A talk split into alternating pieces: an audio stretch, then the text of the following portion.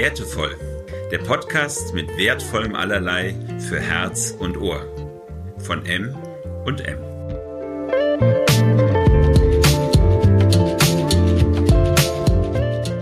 Du kannst ruhig anfangen, wenn du in deiner Mitte bist. Aber du bist doch dran, Mensch. An was denkst du zuerst, wenn du an M und M denkst? Ich denke an leckere, süchtig machende Schokolade. Für manche eher Luxus, für andere Menschen wie mich doch überlebenswichtig. Du? Das ist das typische Beispiel für Mann und Frau.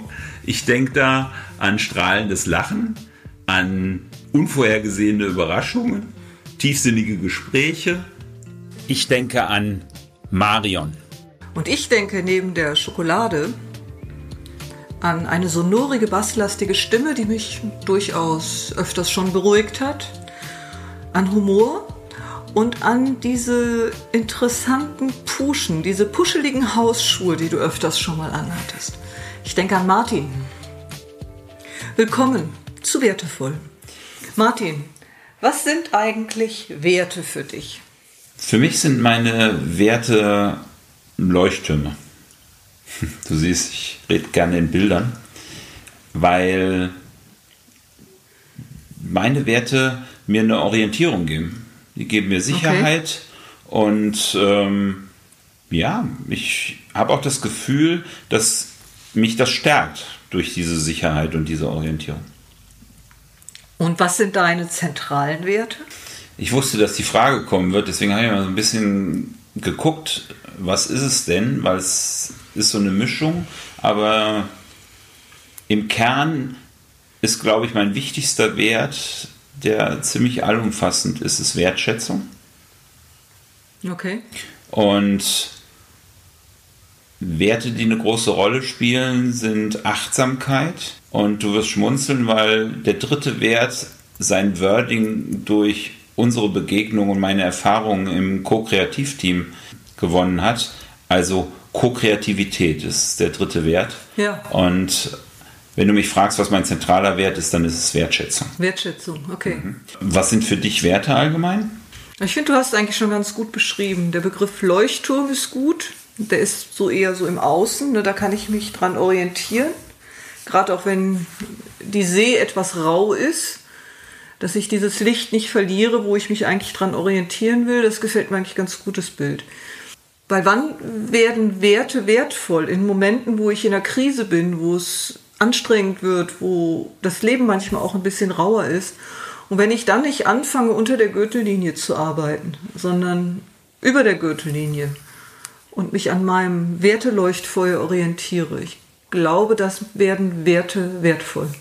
Und was sind deine persönlichen Werte? Achtsamkeit ist auch ein hoher Wert für mich, das Zuhören gut zuzuhören, also wirklich zuzuhören, was der andere sagt und nicht nur, was ich interpretiere, was der andere sagt. Die Liebe. Liebe ist ein ganz großer Wert. Gibt es so einen zentralen Wert für dich? Ist das Liebe oder ist das was anderes? Na, wenn du mich so fragst, ist es, glaube ich, schon die Co-Kreativität. Also die Co-Kreativität, die begleitet mich jetzt schon seit fast 40 Jahren durch mein Leben durch. Also die, die, ich bin jetzt 50 und ich habe diesen Wert angefangen zu entdecken, da war ich 10, 11 Jahre. Ja. Was macht diesen Wert so wertvoll für dich? Dass ich was mitgestalten darf. Dass man mich ernst nimmt mit meinen Ideen. Ich was mit einbringen darf. Oder im Berufsleben, dass Menschen merken, dass in Projekten ich sie ernst nehme mit ihren Ideen.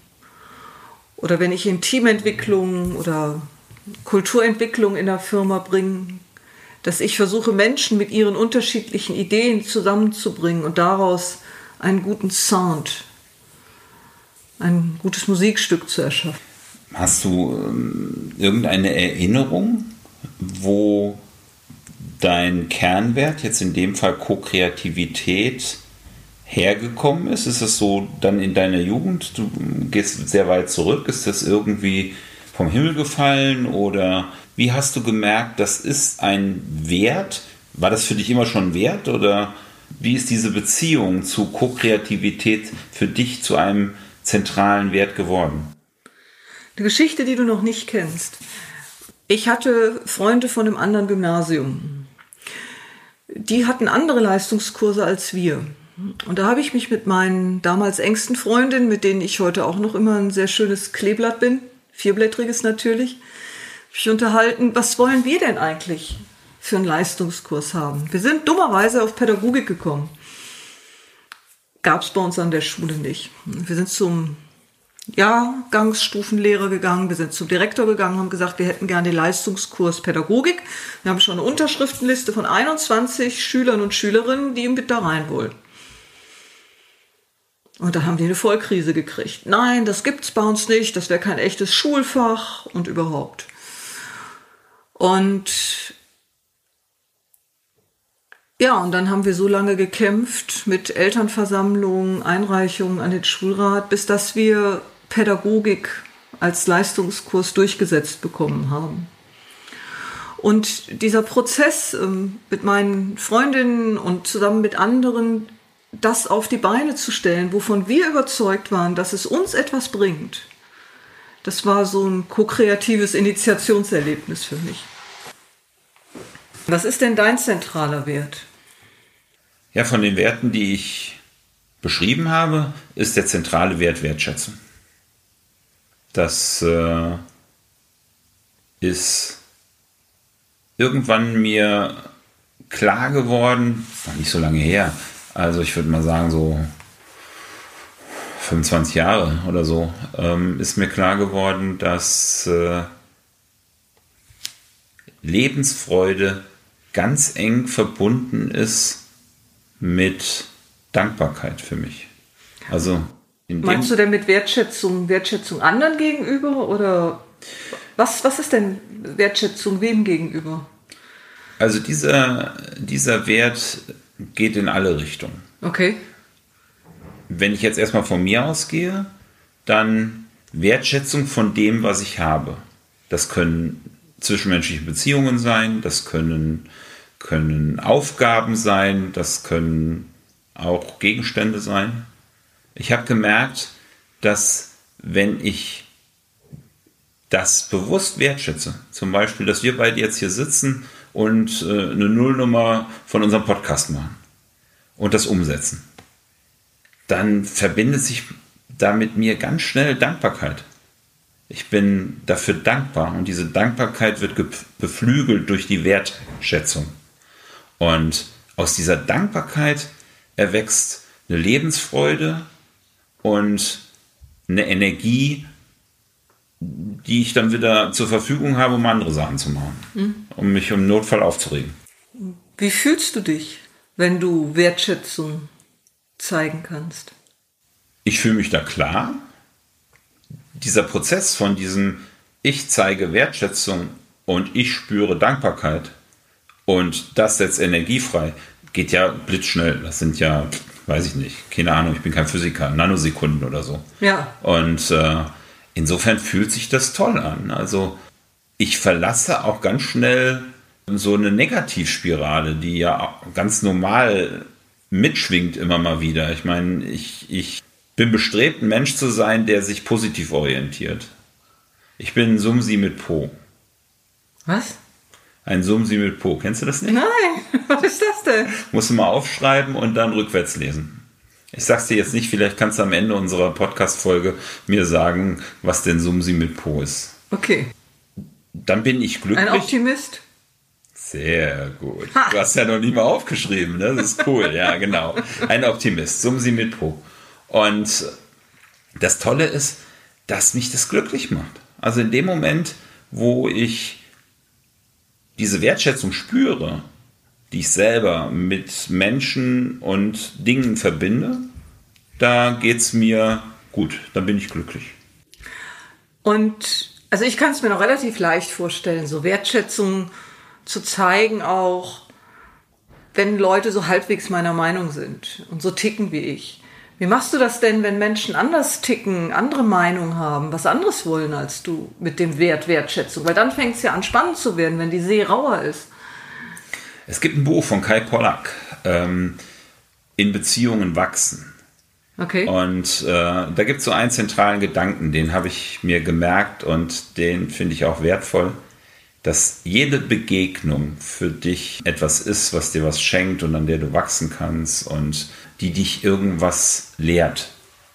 Und insofern ist jede Begegnung auch für mich etwas, was man wertschätzen kann. Ja, klar, das fällt mir natürlich schwer oder es gelingt mir überhaupt nicht, wenn ich mit irgendeinem Menschen konfrontiert bin, hassgetrieben unterwegs ist, der negativ ist, der mich nervt, der ungerecht ist und so weiter, dann ist das natürlich echt eine Challenge mit der Wertschätzung. Ja, die kommt dann, die kommt dann vielleicht später, wenn ich mich abgeregt habe oder, mhm. oder so, ja. Also das ist nicht etwas, wo der heilige Martin unterwegs ist und das prallt alles an ihm ab, sondern das nervt mich genauso und, und ich reagiere dann manchmal auch eben nicht wertschätzend, sondern vielleicht auch ruppig oder abweisend oder so. Du sagtest gerade, das kommt dann nachher. Also das ist quasi, wie du erinnerst dich an dein Leuchtfeuer, Wertschätzung, und dann kriegst du es doch wieder angeschaltet. Naja, man kennt das doch. Da bist du irgendeiner Nervensäge begegnet, die dir das Leben schwer macht. Also irgend, nehmen wir eine Alltagsgeschichte. Ich kaufe ein in einem Laden und da kriege ich immer meine Hafermilch und habe die bestellt und gehe hin und will sie abholen und der sagt mir, warum die nicht da ist. Klar ist, der hat es vergessen, aber der erzählt mir irgendeine Story und so weiter. Dann bin ich natürlich genervt und, und verärgert und ich habe keine Hafermie und dann dampfe ich davon. Dann ist das in dem Moment nicht präsent. Aber es kann sein, dass ich im Bett liege und mit dem Gedanken nicht einschlafen will, weil mich das nervt, mit so einem Gedanken einzuschlafen. Und dann hilft mir zu überlegen, was tut mir denn gut? Und dann ist das unabhängig von diesem Menschen. Mir tut es gut, dass ich in einem Land lebe, wo ich in den Supermarkt gehen kann und Hafermilch kriege. Das meine ich ganz praktisch. Und wenn ich diesen Gedanken zulassen kann, dann ist diese Nervensäge, die mir einen Bären aufbinden wollte, gar nicht mehr so wichtig, sondern dann ist der Gedanke, der wertschätzend ist, eben, dass ich es wertschätze, dass ich diese Möglichkeit habe. Und das gelingt auch nicht immer. Aber ich merke, dass wenn mir das gelingt, dass mir das gut tut. Mhm. Und wenn mir das nicht gelingt, dann gehe ich mit irgendeinem Scheißgedanken ins Bett und dann wird die Nacht unruhig und morgens früh bin ich gerädert und der Gedanke geht dann gerade nahtlos weiter. Das heißt, ich bringe vielleicht eine schlechte Emotion über die Nacht in den nächsten Tag. Irgendwie doof, oder? Ja. Und ich finde, Wertschätzung geht für mich auch noch weiter, wenn ich das mal als Leuchtfeuer ernst nehme. Auf der einen Seite hat der Mensch den Bären aufgebunden, der Verkäufer. Aber auf der anderen Seite ist es ja auch mal interessant zu fragen, aus welcher Not heraus er gerade spricht. Ja. Weil der ist, oder zumindest in so Mitgefühl zu gehen und sagen, boah, der hängt ganz schön unter Druck, der Typ, dass der so rumlügen muss. Also einfach vielleicht auch nicht sauer zu werden mit dem Menschen, sondern mit Mitgefühl auf ihn zu schauen. Ich sehe jetzt schon so einige unserer Hörerinnen und Hörer mit hochrotem Kopf da sitzen, weil wir hier so päpstlich darüber reden. Aber du hast natürlich recht, klar.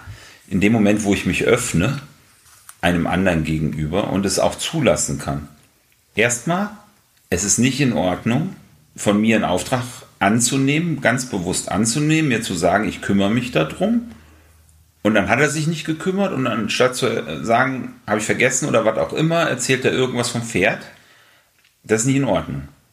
Auf der anderen Seite finde ich es sehr bereichernd, wenn du sagst, dass es auch eine Frage von Wertschätzung ist, wenn ich ihm zugestehe, dass er auch in so einer Situation ist, wo der Druck ziemlich groß ist und wo man schnell mal was vergisst. Und dann bist du nämlich auch wieder bei dir selber. Nämlich, dass du dich dann daran erinnerst, wie oft du schon was vergessen hast. Ja, und, und dann ein bisschen mehr Ausreden zurechtgelegt habe. Ja, Selbstverarsche, ne? Selbstausreden gefunden, also nicht wertschätzen mit sich selber umzugehen. Mhm. Das ist ja nicht nur, Wertschätzung ist ja nicht nur etwas, was sich nach außen richtet, mhm. auf den anderen, sondern was vielleicht ebenso wichtig ist und spannend ist, ist natürlich, wie begegnest du dir? Ich weiß nicht, ob ihr Frauen das auch so macht, aber ich kenne viele Situationen, wo ich nicht wertschätzend mit mir umgegangen bin, sondern wo ich mir Vorwürfe gemacht habe, weil ich einen Fehler gemacht habe oder mir Vorwürfe gemacht habe, weil ich, weil ich was vergessen habe. Ja, da sind Frauen können das, glaube ich, auch ganz gut. So Selbstvorwürfe und Selbstzweifel. Ich finde, das Thema Wertschätzung ist die absolute Basis für Co-Kreativität. Weil Co-Kreativität fällt Menschen immer dann schwer. Schauen wir mal auf ein Team und seine Führungskraft. Die haben eine Herausforderung, sie müssen plötzlich Teammitglieder aufnehmen aus anderen Ländern. Und das Team ist dann nicht nur noch in Deutschland basiert, sondern erstreckt sich jetzt auf drei andere Länder mit. So. Und das Team muss dadurch aus der Komfortzone raus, weil es Mitglieder aus anderen Ländern hat und die Führungskraft muss plötzlich Menschen aus anderen Ländern mitführen.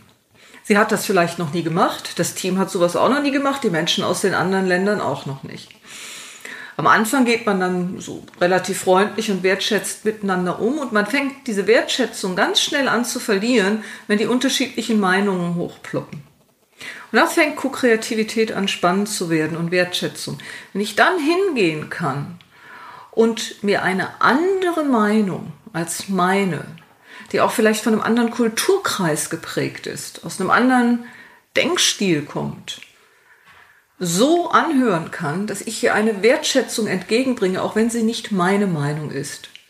Und aus diesen verschiedenen Ansätzen eine neue Idee baue. Das ist für mich übrigens auch Führung der Zukunft. Co-kreative Führung besteht für mich nicht darin, der beste Experte zu sein oder den Leuten zu sagen, wo es lang geht oder die Leute ähm, so zu führen, dass sie ihre Ziele erreichen, sondern Co-kreative Führung besteht für mich ganz stark darin, den Menschen einen Raum zu halten, dass sie in diese Co-Kreativität trotz Unterschiedlichkeit reingehen. An welche Situation erinnerst du dich, wo du so richtig intensiv mit deinen Werten verschmolzen bist. Oh, da fällt mir jetzt gerade ganz spontan ähm, etwas ein, was mich in den letzten äh, vier Jahren, fünf Jahren ziemlich be bewegt hat. Das passt zu meinem Wert Co-Kreativität. Wir haben 2015 in Trebur einen Verein gegründet, einen kommunalpolitischen Verein, weil wir unzufrieden waren mit der aktuellen Situation und wollten ins Handeln kommen. Und dann haben wir uns entschieden, weil glücklicherweise äh, acht Monate, circa acht Monate später Kommunalwahl waren, haben wir gesagt, okay, können wir uns das leisten, als neuer Verein acht Monate später an der Kommunalwahl teilzunehmen? Und da entwickelte sich diese Co-Kreativität. Also alle Gründungsmitglieder haben ihren Beitrag eingebracht, ihr Wissen, ihre Leistungsfähigkeit und so weiter, damit wir mutig und ohne zu ahnen, auf was wir uns einlassen, an der Kommunalwahl teilnehmen konnten. Und super geil das Erfolgserlebnis, was wir gemeinsam gehabt haben, dass wir mit 25,6 Prozent die Wahl gerockt haben. Und da sind wir mit zehn Leuten ins Parlament eingezogen und dann ging es weiter. Also dann wurde uns ganz schnell klar, auf was wir uns da eingelassen haben.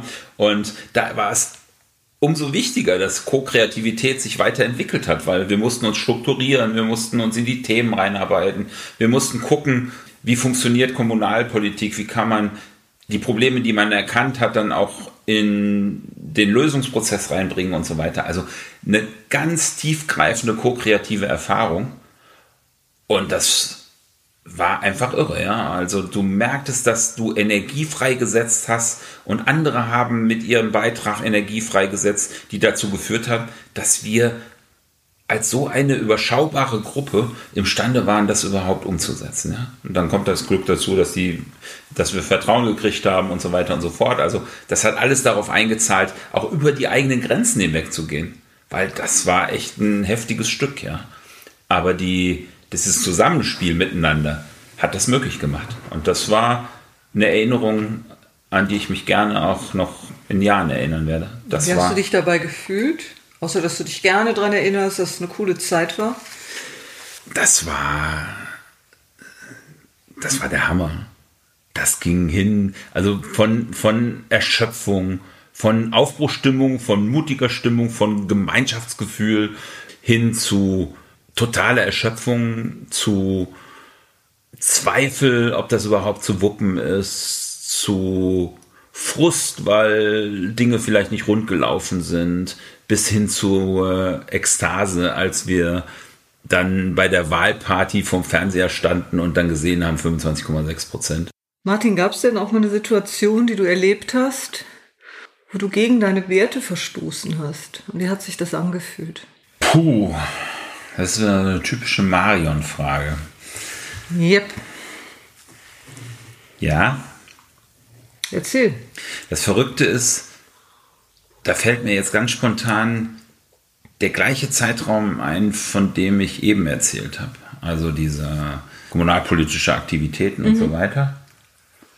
Und ich habe zur gleichen Zeit, wo ich voll in einem Wert drin war, gegen einen anderen Wert, der mir wichtig ist, nämlich der Achtsamkeit verstoßen. Ich war überhaupt nicht achtsam mit mir selber nicht.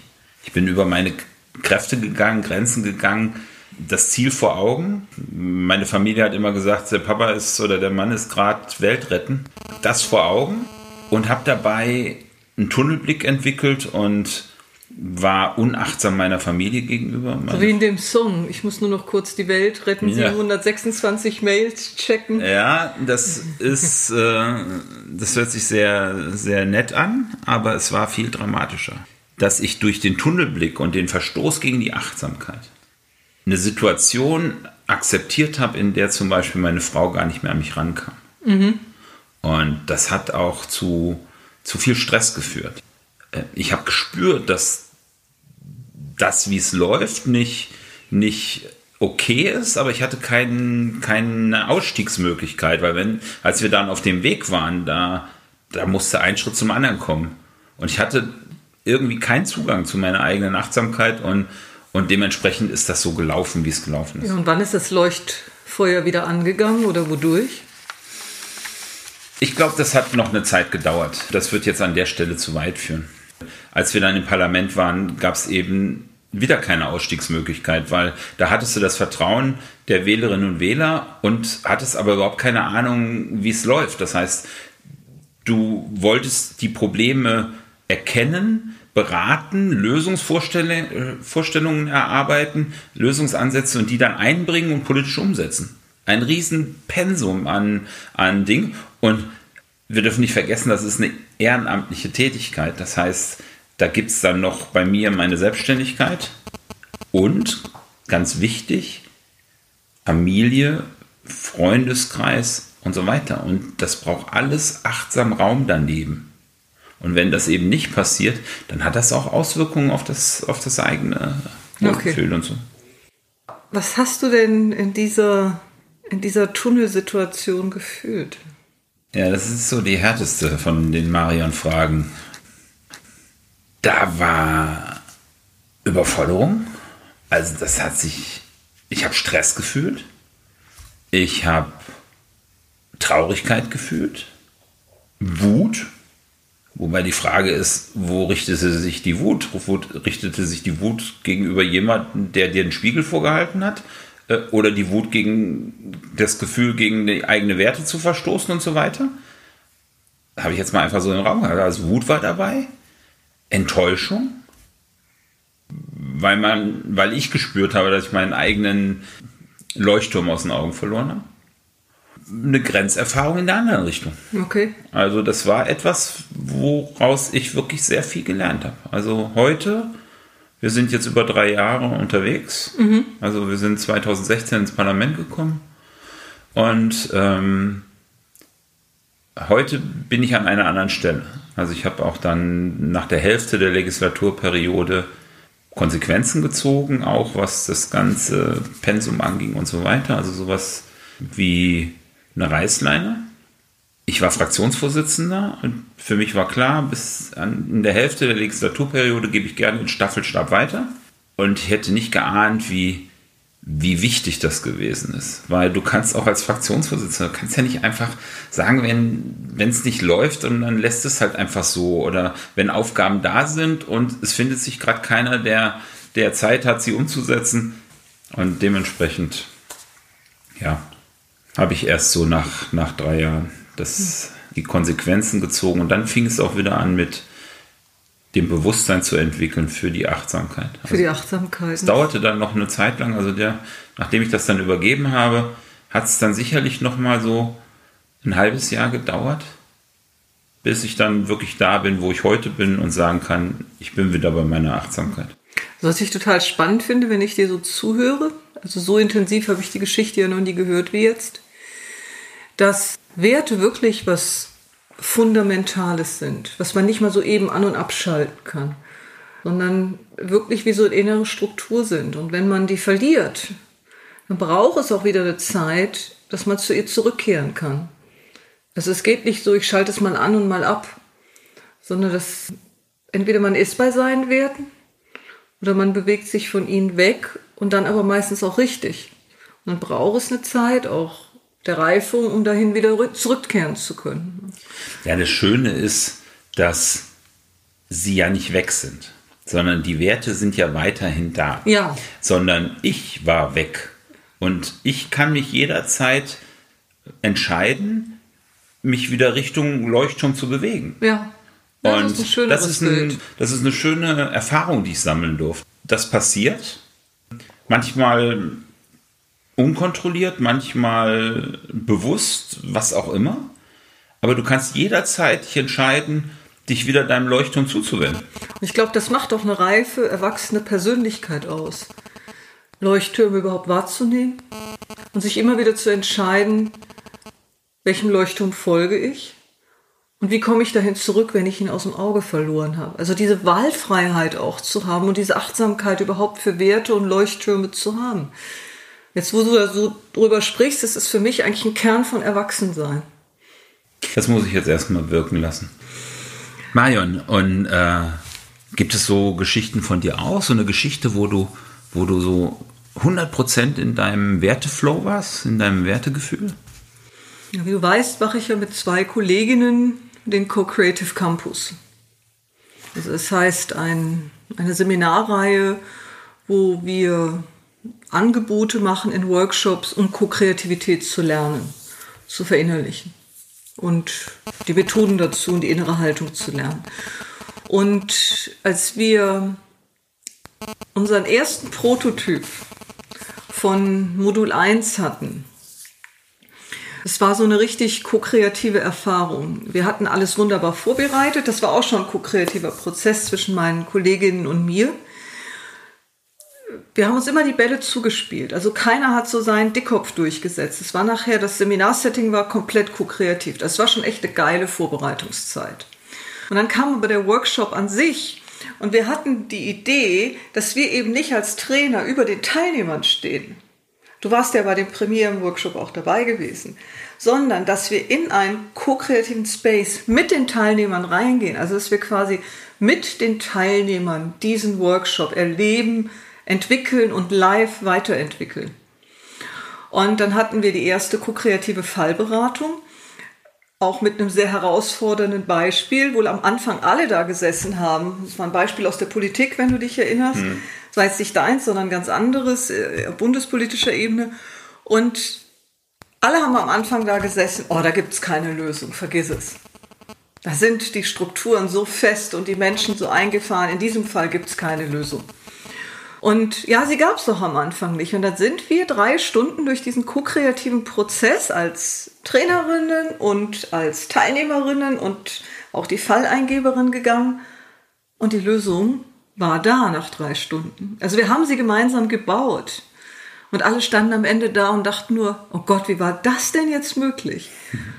Und ich habe auch gesagt, ja, keine Ahnung, aber es war ko-kreativ. Natürlich hatte ich Ahnung, aber ich, obwohl ich die Methode kenne, kann ich das nicht vorhersagen, sondern muss mit reingehen in den Prozess. Ne? das war ein tolles Erlebnis. Kannst du noch was zu deinen Gefühlen sagen, ähm, die das bei dir ausgelöst hat? Naja, während wir da drin waren, als ich dann so die Stimmen gehört habe, so, boah, ey, da gibt's eh keine Lösung, waren Zweifel. Vertraust du deiner eigenen ko-kreativen Methode, die du hier lehrst? Und ich habe dann immer meine Kolleginnen angeguckt und wir haben uns so gegenseitig ermutigt. Ne? Einfach, auch wenn es jetzt ein ganz schwieriger Fall ist, dran zu bleiben.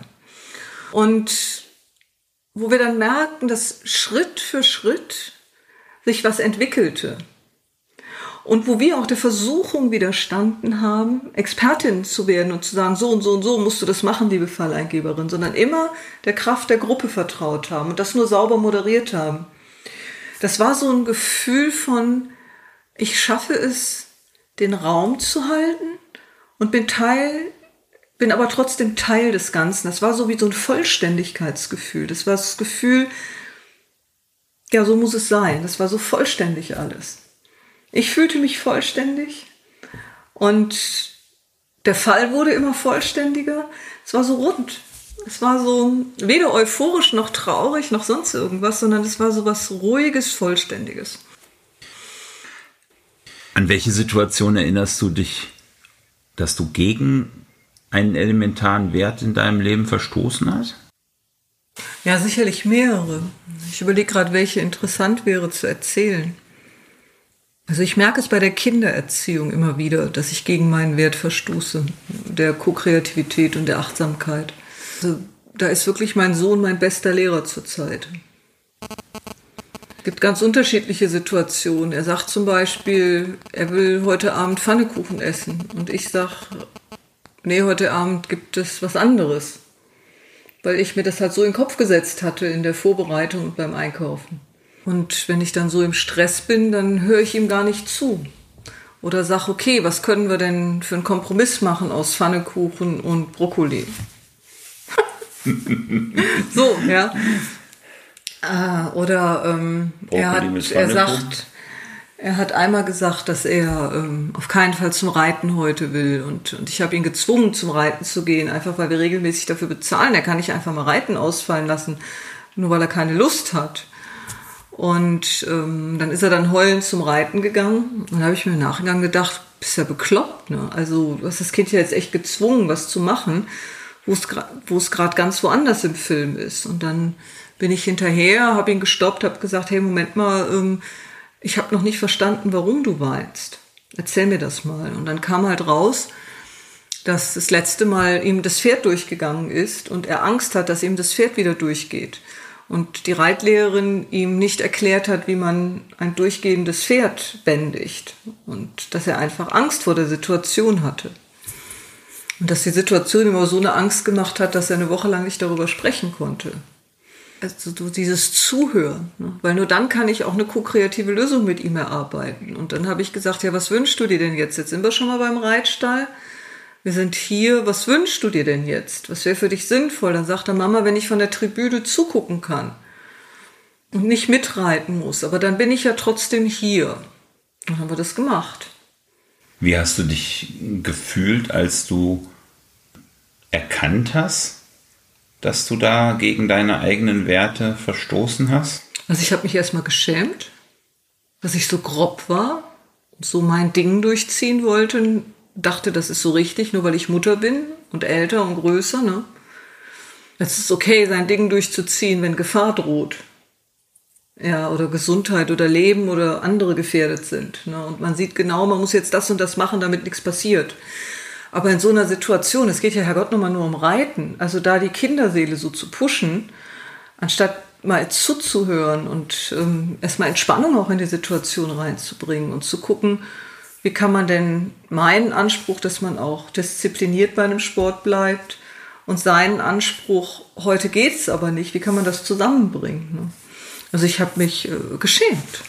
Hm. Ich habe mich richtig, also so Scham ist, ist äh, und die hat aber sofort aufgehört, als ich ihm anfing zuzuhören. Also für mich war der Schlüssel, hör ihm zu, frag ihn und entschuldige dich bei ihm. Mhm. Das war ganz wichtig. Dann war die Scham auch sofort wieder weg. Ja, das kenne ich. Also wenn diese Scham kommt, weiß ich, irgendwie hast du das Leuchtfeuer jetzt aus den Augen verloren. Hm. Danke. Ich habe jetzt gerade so im Kopf. Wir haben jetzt so lange über Werte geredet, über unsere Werte, über die Sicht auf die Dinge und so weiter. Wozu braucht es überhaupt Werte?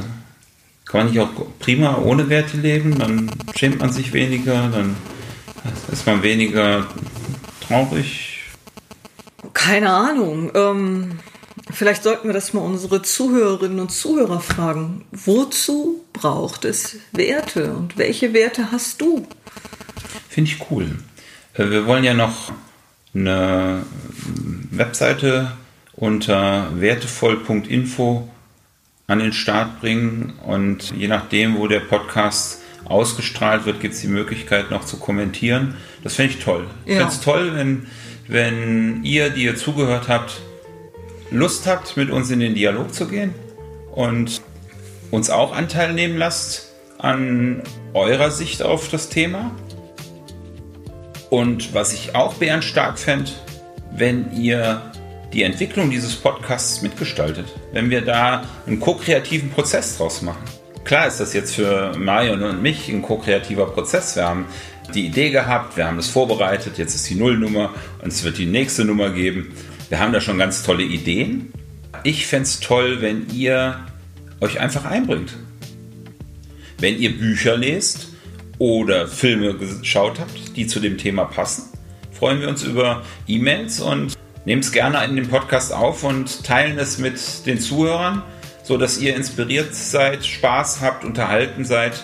Ich freue mich auf, auf eure Fragen und freue mich auch auf unseren ersten Interviewpartner, den Michael Krammel, der die Werte zusammen mit seinen Kollegen als Unternehmer lebt und umsetzt.